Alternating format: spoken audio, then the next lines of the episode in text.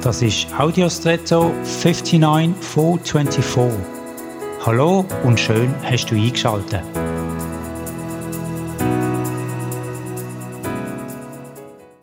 Ein Biotop ist nach meinem Verständnis ein Ort, wo die Natur möglichst sich selber überlassen wird. Das bedeutet, dass der Mensch möglichst nicht oder gar nicht eingreift. So bilden sich Lebensräume für Tiere, die möglicherweise in einer vom Mensch kultivierten Umgebung nicht leben würden. Hat Algen und Moos, wo sonst vom Menschen entfernt wurde, weil es unpflegt aussieht. Unpflegt, ja genau, unpflegt. In diesem Kontext heißt das Leben.